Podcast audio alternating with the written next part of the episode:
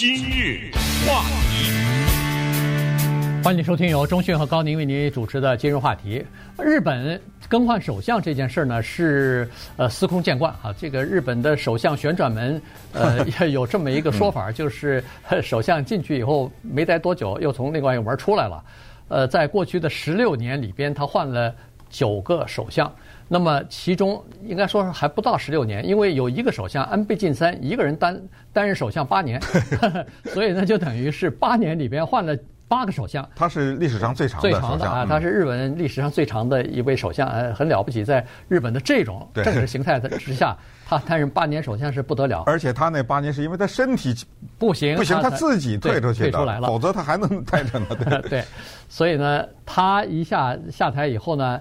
呃，马上把他的这个等于是大管家菅义伟给换上来，结果菅义伟待了不到一年，实在是待不下去了，所以呢辞职了啊。于是，呃，在上个星期呃的时候呢，这个星期啊，这个星期的时候呢，呃，刚刚就选了另外一个这个新的首相，也不叫首相吧，就是这个自民党的总裁啊。这个呢是岸田文雄，所以我们跟大家讲一下，因为在下个星期一的时候啊，是十月四号的时候呢，岸田文雄在呃这个议员的这个会议当中呢，他就会当选。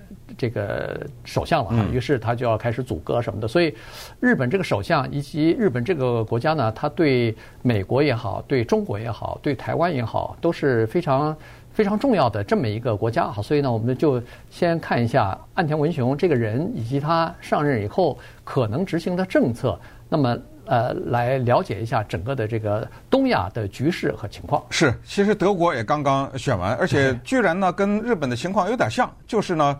一个现任的人，他其实可以待下去，可以选，他不选了。默克尔和菅义伟都是这样的一个情况。然后呢，接替上来的人，德国的那个 Olaf 呃 Scholz 和现在的岸田文雄呢，也很像，都是都是那个四平八稳的这种，嗯，没有什么戏剧性的，对不对？呃，讲话也是那么昏昏欲睡的，都是这么一种感觉。而且呢，从政策方面也基本上都是上一任的连续。是吧？这个特别的像，在这个情况之下，而且呢，也是就是党内把他给捧出来，然后呢，他得到的党内支持去做首相，而且也是没有得到民众的支持。这句话怎么说呢？你说德国的那个欧拉夫，百分之七十五的德国人没选他呀，对，因为他只得百分之二十四，呃，你你想想是不是二十六？对，二十五点吧？对，就二十五吧，就算他。对对对，那有百分之七十五的人没支持他呀？没错，对不对？所以，这个也是，这个呃，岸田文雄呢也是这样。岸田文雄是日本老百姓不支持的一个人，也就是说，他的当选没有民意，有党意，是他的党把他给推上去的。是的。那么，为什么他的党就是自民党啊，自由民主党？为什么他的党会把一个老百姓不喜欢的人推上去呢？非常简单，他的党非常有信心。有一个信心就是，在野党太弱，嗯，你拿我何干？你拿我怎么办？对不对？我就把他给推上去。你有本事，你获得足够的票，对不对？把我的席位给夺走啊，对不对？对，夺不走，因为刚才说安倍很强啊，对不对？嗯、安倍的强呢，导致的就是整个他这个党都给带起来了。菅义伟为什么不行呢？菅义伟实际上，说实话，他这个疫情这个事儿让他栽掉了啊！他这疫情，其实你想一想，本来东京奥运会会大大的帮他一把呀，嗯，没想到 没帮成，你知道吗？对这件事儿，不但没帮成，还把他给拉下去了。所以咱们今天就了解一下岸田文雄是何许人也呀？这个现在的日本也是面对很多的挑战啊，有外交的，有他们本身国内的哈。国内的几个挑战大家都知道，除了这个呃疫情之外哈，疫情不是他一家的事儿，疫情是全球的事啊。这个既是国内的事儿，又是国外的事儿啊，又是国际的事儿。呃，除了疫情之外，这个呃日本所面临的第一是经济上的长期的。呃，这个是萎靡啊，就是长期的这个呃不行哈。另外一个更大的问题是在于老年化的情况越来越严重。第一，这个呃，我们都在说啊，日本人是这个最长寿的国家，对他们老年人活得很长，呃很健康，这是一个事实。但是同时，它反映了另外一个事实，就是越来越多的人活得越来越久，但是出生率越来越低。于是，这个日本就变成了恨不得世界上老年化最严重的一个国家了。嗯，这个到目前为止还没有任何一个人想出一个办法可以来解决。再加上日本的这个公共的债务危机，我们还说美国的债务上限，美国日本的债务的问题不比美国差，甚至比美国更加严重，以及。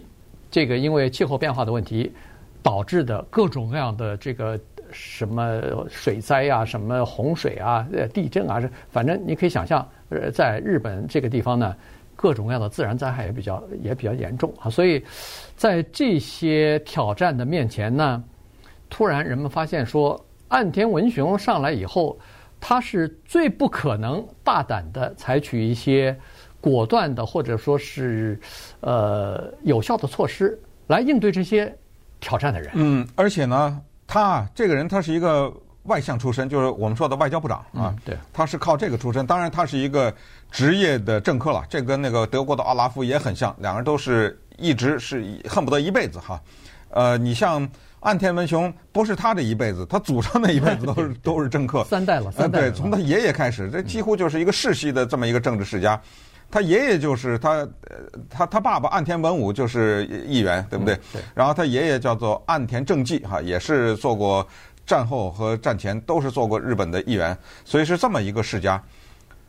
他明白政治游戏，所以他明白在这个政治游戏当中呢，玩激烈的，有的时候就是像投资股市一样，要不就是大赚，要不就大赔。嗯。所以他比较稳，比较四平八稳的，而且在外交方面，因为他做外交部长嘛。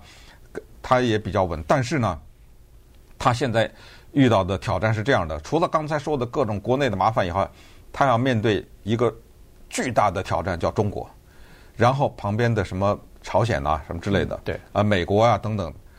之前呢，他在出来参选之前呢，他是对中国是所谓叫温和的政策，在外交上面。对，但是这一点呢，又跟美国的选举非常像。大家看。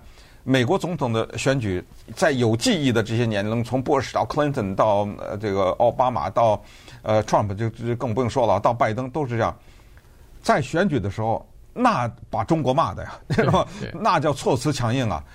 这个号称是温和的岸田文雄呢，在选举的时候，突然之间像变了一个人一样，大谈中国，而且呢是措辞极为的激烈，他用的词都是。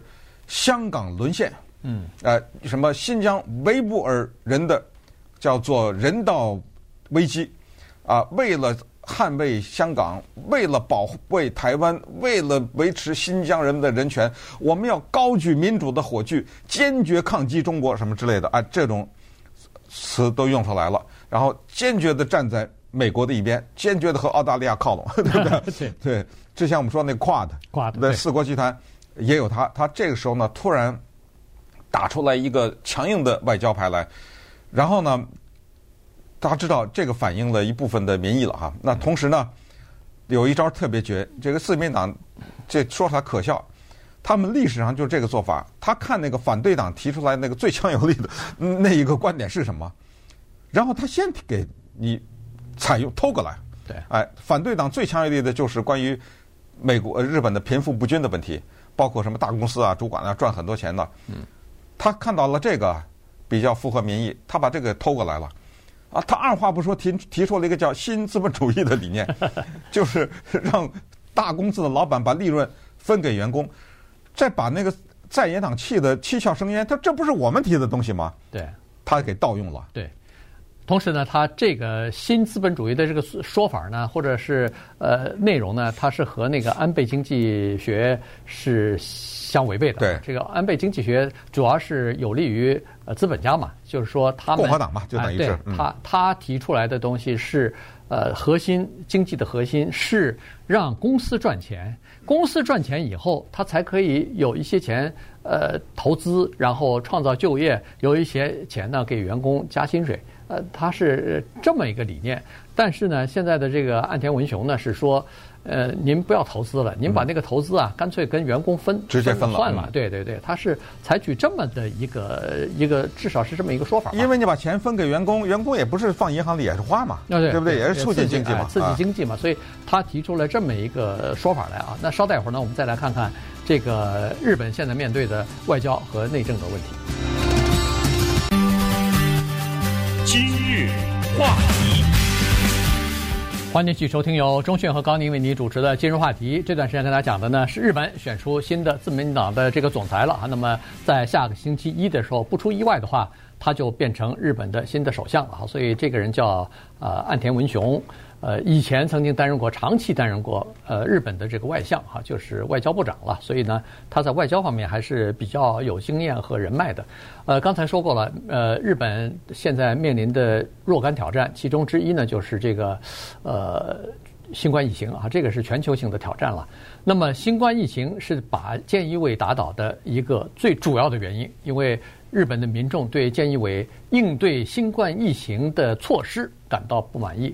所以呢，他们再加上菅义伟这个人，大家都在电视上啊什么的看到过，这个人脸上很少有笑容的。这个人是一个不受，就是说，有的人呢，他有一种魅力，就是说，这个人一上台，这个人一讲话或者是什么，呃，民众自然而然的会喜欢这个人。但是菅义伟是一个非常不讨喜人喜欢的人哈，所以呢，再加上 疫情的原因呢，所以导致他民意。的支持率非常的低，他这个首相做的很辛苦，后来他就辞职了。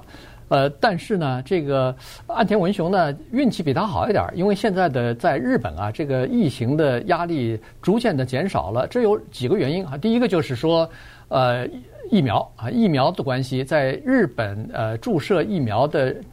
人数就是打两针的人数已经超过百分之六十了。那可以想象，有足够的疫苗的话，呃，再加上各种各样的宣传什么的，这个比例会逐年的增加啊。所以呢，呃，有了疫苗以后，至少在这个传染的方面，在感染以后重症的方面呢，会大幅的减少，这是一个方面。再加上日本现在在呃努力的开发，不是疫苗，不光是疫苗，还要努还在努力的开发治疗。这个新冠疫情的病的这个药呢，所以呢，呃，如果一旦开发成功的话，据说有一些有一两个药已经呃相当不错了，已经进入到第二阶段的这个就是呃这个试验了哈。所以呢，如果要是有很好的这个苗头的话，那可能就要进入第三阶段，就是人体试验了。所以，呃，这个情况呢会逐渐的好转，对它的压力会减少。但是他面临的其他压力呢，一点儿也不少。你比如说，呃，这个经济的问题哈，刚才说了，自从广场协议之后，八八十年代之后，日本的经济就开始受到打击，以后几乎是一蹶不振。到目前为止，三十年过去了，仍然是停滞不前。即使是有增长的话，也是非常小幅的增长。所以这个是一个大的问题。再加上日本一直标榜自己，当然一开始我们大家都在学习，说是。日本的这个职业的叫做铁饭碗，也就是说，一个人进入到一个公司里边，可以从进入的那天开始一直做到他退休啊。这个呃，当时是作为一个日本的经验来谈的。现在突然发现，哎呦，这个叫做职业的终身制啊，实际上是不好的制度，实际上是对经济刺激经济不好的制度，而且它。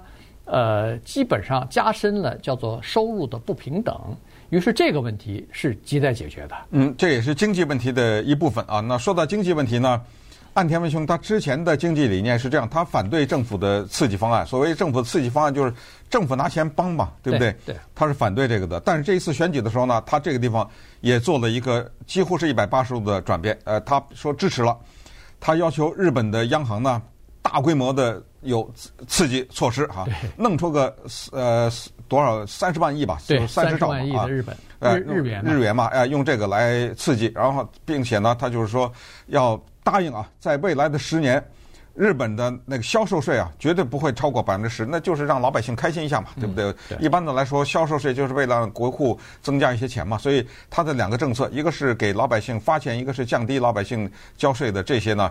是获得民意的呃经济政策，这个也是它的一个大的方面的政策。另外一个就是关于所谓的核这个问题啊，核能源的问题，因为他本人呢是一个广岛人，广岛我们也都知道它跟原子弹的关系，所以。他本来也是对核能源这个事情是反对的，但是现在呢，他又提出来说部分的恢复，因为我们知道当时不福岛的那个核电站的事件嘛，等等，这个对日本来说确实，哪怕就是从心理上来说，你怎么一而再再而三这个扔完原子弹，这又核辐射，这我这日本人怎么一天到晚跟这核武器过不去，对不对？跟这核能源过不去，所以他现在也提出来要恢复一些这种核电站呐、啊，什么这些，这也是他理念。同时还有一些好玩的事儿。是他日本国内的事儿，一个叫做夫妻同姓，一个叫同姓夫妻，你知道吗？啊，这个特别好玩，在日本的宪法里面呢，是规定夫妻呢一定要同姓，他不是一定要冠夫姓，就是这男的也可以姓这个女的的姓，在日本的宪法里，反正呢，你要是结婚的话，你们两个人的姓得是一个。这个呢，岸田文雄之前是反对的，因为在日本的社会现在有一个呼声，主要是来自于女性。就是他们希望保留自己的姓，但是这个呢，因为写在宪法里，所以这个告一路告到了日本的最高法院。前不久的时候，最高法院做了一个裁决呢，又维护了宪法的这个规定。也就是说，这些挑战宪法的人没有成功。可是岸田文雄呢，是站在挑战宪法就要可以啊夫妻不同姓的这个立场之上。但是为了选举呢，他也就做了一点改变，因为现在毕竟是超过。可能是至少超过一半吧。嗯，的日本人还是不愿意就各夫妻各自用自己的姓的，所以他这个做了一个改变，这就叫夫妻同姓。那同姓夫妻呢？这个就此姓非彼姓，这两个姓是写在中文里是两个字了。他坚决反对同性恋结婚，这个又跟日本的民意有点相左。对，因为日本的民意啊，现在开始转变了。嗯。尽管他和民意相左，但是和自民党里边的一些精英啊是符合的。那都保守派嘛，对不对？保守派，所以呢，他是为了呃这个迎合保守派的这个观点呢，他呃明确的反反对这个同性恋婚姻啊。同时呢，他自己也说了，他说呃当选以后呢，他要这个加强国防。和海警队的力量啊，因为呃，他要应对周边的突发的事件，所以这个呃，武装力量和防卫力量要加强。原来不是说日本的这个呃，就是国防的开支啊，呃，不能超过 GDP 呃，国民生产总值百分之一嘛？他说这个数字恐怕要突破了，原因就是说他要加强呃这方面的这个防卫的力量的话。那呃，这方面的开支可能就会要增加啊，所以在这些方面呢，他是有他自己的观点的。但是除了这个之外，在经济方面，他基本上是完全照搬那个安倍经济学啊。然后呃，所以有很多人就说：“哎呀，这个呃，就是他上台以后啊，有可能。”变成叫做安倍的傀儡啊，也变成呃，就是说，因为他当选也是安倍在背后帮了他很多忙，所以他欠安倍很多的情啊，所以在这个政策的制定方面，以及在后来呃，比如说人情方面，他可能跳不出这个安倍的这个圈子来啊，所以有人呢对他持这样的一个怀疑。但是安倍在党内影响很大呀，对对不对？因为刚才说他是日本历史上最长的首相，而且呢，安倍呢。之前在第一轮投票的时候没支持他，第一轮的时候安倍投的是那人叫做高市早苗，这是一个日本的一个女性的议员。如果高市早苗当选的话，她将成为日本有史以来第一个女性的首相啊，这个不得了。但是后来呢，经过了第一轮以后，经再看到第二轮的情况之后，可能安倍呢也是比较客观的或者务实的分析了一下，还是第二轮的时候把票投给了。岸田文雄，所以在这种情况之下，他跟安倍的关系以及日本接下来挑战各种，那我们就看啊，等他十月四号当选以后再说一下。就十一月二十八号的时候，日本还有大选呢啊，这个到那个时候还有一些新的变数。